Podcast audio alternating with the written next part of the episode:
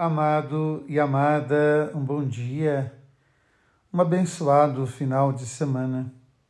Nos colocar diante da palavra de Deus e perceber a força da profecia na vocação do profeta Isaías. Este homem que tem a clareza da sua incapacidade, este homem que tem a clareza da sua impureza, mas que se deixa tocar pela força, pela palavra e pelo fogo do amor de Deus.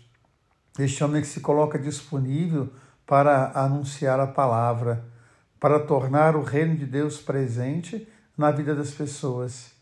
Ainda que isto muitas vezes se faça correr risco de perder a própria vida, mas os lábios em fogo, o coração em chama, faz com que esse jovem se coloque a serviço do projeto de Deus. Todos os dias nós somos convidados a enfrentar realidades tão distintas. Todos os dias nós somos convidados a enfrentar as adversidades do humano que muitas vezes está fechado em si mesmo. E assim somos impelidos a falar, a anunciar, a tornar o reino presente.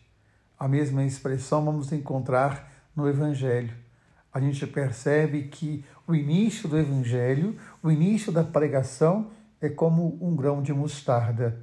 Muitas vezes parece escondido, mas ele vai se tornando uma realidade. E Jesus vai dizer: não tem mais os homens, não tem mais aqueles que podem tirar o corpo, mas não podem tirar a vida, porque a vida é uma dinâmica muito maior. Me lembro de Dom Helder Câmara, uma vez interpelado se ele não tinha medo de morrer, por denunciar ou denunciar as muitas injustiças do seu tempo. Ele disse uma frase que eu nunca mais vou esquecer: Eu não tenho medo de morrer, porque todo mundo morre, mas eu tenho medo de perder a vida ao não defender aqueles que ninguém mais defende.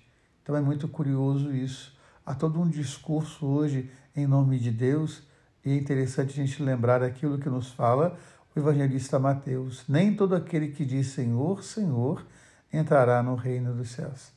É muito interessante porque há muitos discursos que falam em nome de Deus e defendem o nome de Deus, mas oprime e mata a vida, oprime e explora as pessoas, principalmente aqueles que são mais vulneráveis, aqueles que são mais pobres.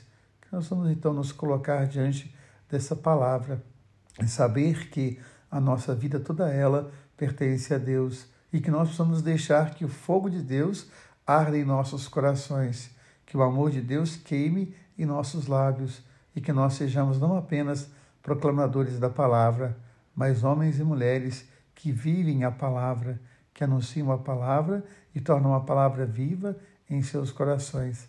Essa palavra que é a dinâmica da vida, a dinâmica do amor, a dinâmica de Deus. O Deus que ama você, o Deus que ama em você e que odeia toda forma de opressão e toda forma de injustiça. Amém.